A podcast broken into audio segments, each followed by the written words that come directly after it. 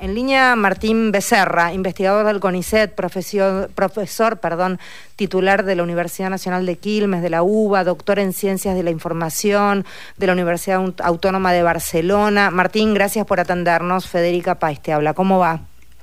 Hola Federica, acá triste con la noticia de la muerte de Weinberg. sí, no, eh, no, hay, no hay oyente que no haya, haya sido sacudido y, y, creo que no hay entrevistado que no, no haya tenido en algún momento algún tipo de relación o admiración por él. Así que sí, nos pasa a todos. Un, saludo a sus afectos. Eh, gracias, Martín. Em, a ver, no, no, sé si escuchaste lo, que decía en cuanto al discurso de odio y, cuál es tu mirada con respecto a esto. ¿Qué pasa? Sí, efectivamente veo que hay una ampliación del margen de, de discursos violentos, de discursos de odio que circulan en la sociedad. Podemos decir que nunca no hubo discursos de odio, pero que efectivamente en los últimos tiempos esto ha tenido una amplificación que no conocíamos, por lo menos desde, desde la reinstalación de la democracia hace 40 años en nuestro país.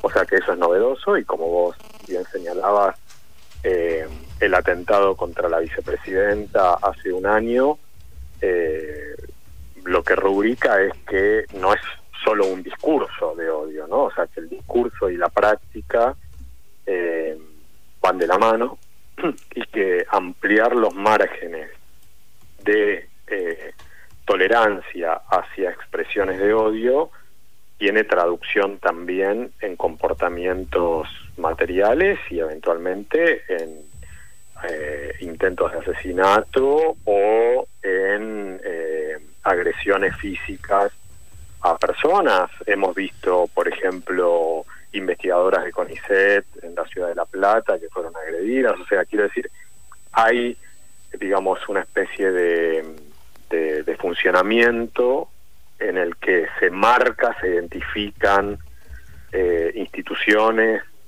credos, personas, eh, identidades políticas y sociales, y luego la acumulación de esa discriminación constante y organizada puede terminar efectivamente en actos violentos que eh, pongan en riesgo la seguridad física, incluso la vida de una persona. Eh, desde, no sé, desde la filosofía, desde la informa de las ciencias de la información, digo, ¿hay momentos bisagra para que esto suceda o esto es inherente a las sociedades y pasa? No, yo creo que hay momentos bisagra, sí. Eh, vamos a decir, hay momentos bisagra y hay mm, ambientes que facilitan la eh, expansión de este tipo de discursos. Eh, en particular, creo que las instituciones, todas las instituciones, comenzando por el Estado, pero también pasando por medios de comunicación, tienen una cuota de responsabilidad ineludible en este sentido, pero eh, estamos en un ecosistema, en una sociedad cuyas expresiones también circulan por afuera, digamos, del alcance de las instituciones estatales, de los medios de comunicación, de, en fin. Entonces, las redes sociodigitales, donde, ojo, los actores, cuando digo estatales no me refiero solo al Poder Ejecutivo, ¿no? Incluyo al Poder Judicial, incluyo también, por supuesto, Poder Legislativo. O sea, cuando, cuando pienso en, institucionalidad estatal, pienso básicamente en todos los que actualmente son candidatos, que, por ejemplo, los candidatos a, a, presidente en la Argentina, digamos, tienen eh, en ese sentido una institucionalidad estatal evidente. Y bueno, en algunos casos son efectivamente productores y amplificadores de discursos de odio. Entonces, eh, esa es una bisagra en qué sentido. Algo que dijo la vicepresidenta Cristina Fernández después del atentado del año pasado. Ella dijo, no creo que reconstruir eh, el pacto democrático sea tanto una cuestión de leyes, sino poner institucionalidad y respeto democrático y cívico se dice así y uno dice, bueno, pero es medio abstracto, ¿no? Bueno, eh, esa abstracción hay que llenarla de compromiso. Por ejemplo, partidos políticos que compiten en elecciones han firmado un compromiso para no distribuir fake news y qué sé yo. Bueno, ese tipo de compromisos hay que honrarlos con actos. Eh, evidentemente, algo sucede en la sociedad por lo cual no se les exige, no hay una exigencia social, no hay una demanda social para que haya coherencia entre el discurso eh, de compromiso con valores cívicos Sarasa y eh, no producir ni difundir discursos de odio. ¿Cómo te va Martín? Mario Giorgi soy. Hola Mario. Eh, pero además yo creo que, ahí citaste al pasar, hay una, una, una impunidad desde el anonimato que es la réplica que todos hacen a través de las redes sociales y que potencia eso aún más, ¿no? Sin saber, sin medir el impacto que pueda tener al terminar en el suceso violento, ¿no? Bueno, no estoy muy de acuerdo con, con el planteo porque es cierto que eh, muchas eh, cuentas de redes sociodigitales son usan seudónimos o son anónimas o son automatizadas, bots. Eso es verdad. Pero los principales productores de discurso de odio tienen nombre y apellido. Eh, acá, en Brasil, en Estados Unidos, digo, Trump en Estados Unidos, Bolsonaro en Brasil, o sea, quiero decir, no, no, digamos, aquí hay influencers que tienen canales de YouTube que hoy convergen en la candidatura de, de uno de los tres candidatos a presidente, pero que son previos incluso a las candidaturas y al momento electoral que vive la Argentina, que hace años vienen difundiendo discursos de odio, por ejemplo, eh, antiderechos de las mujeres. Eh, sí, entonces, es verdad. Y con nombre y apellido, ¿eh? o sea, No, no, no, estamos hablando de personajes desconocidos o que se escudan en un seudónimo. Yo creo que, ojalá eh, yo esté equivocado con lo que voy a decir, pero el escenario al que vamos es un escenario incluso en donde el anonimato puede preservarnos a muchas y a muchos de eh, represalias severas a la hora de denunciar injusticias, por ejemplo.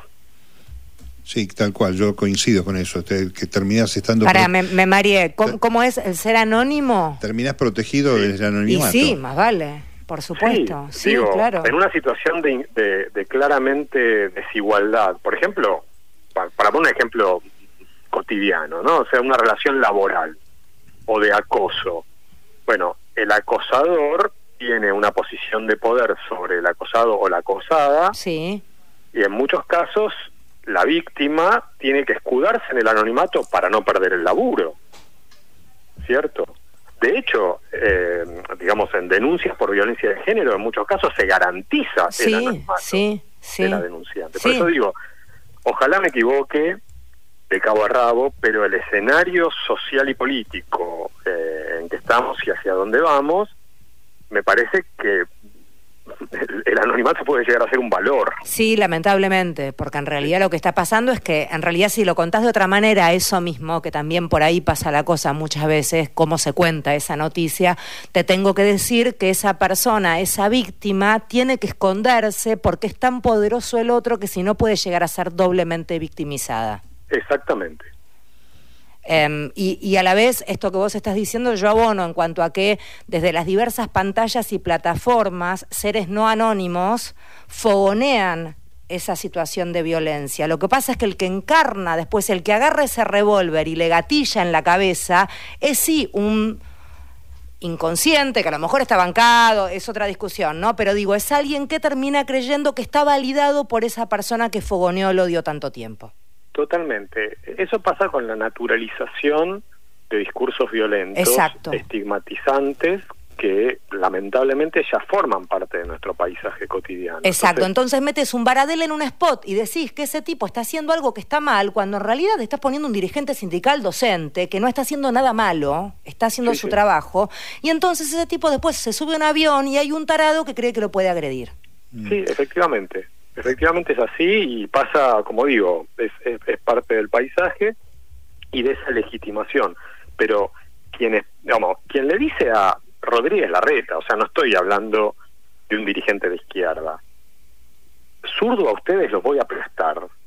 es una persona con nombre y apellido que fue la más votada en las elecciones PASO. Sí, ¿Quién claro. fue? Milei, Milei, se lo Milei. dijo, sí.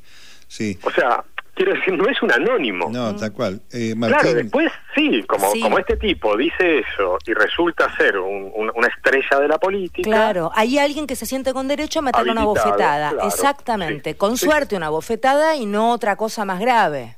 Sí, Ahora, es un dilema de, de la democracia, una, una cuestión institucional, pero eh, se transfiere al, al pueblo y se transforma en un monstruo esto. Sí. sí, sí, por eso digo, yo estoy de acuerdo que la resolución de esto no pasa, eh, no pasa fundamentalmente por la cuestión legal, eh, más allá de que obviamente las conductas que son violentas merecen ser denunciadas, juzgadas y eventualmente castigadas, pero eh, tiene más que ver con que acá se, se ha roto una forma de convivencia en la que ese tipo de discursos no te iba, iba a decir no tenía cabida, tenía cabida pero tenía una cabida marginal y hoy es mainstream. Sí. Lo que era marginal hoy es tendencia predominante eh, el odio, ¿no? Entonces, esa expresión a mí me parece que no se resuelve con una mera ley. Eh, Martín, gracias por hablar con nosotros. Súper enriquecedor, muchísimas gracias. Eh, Martín Becerra es quien hablaba, investigador del CONICET, profesor titular de la Universidad de Quilmes y de la UBA, doctor en Ciencias de la Información de la Universidad Autónoma de Barcelona.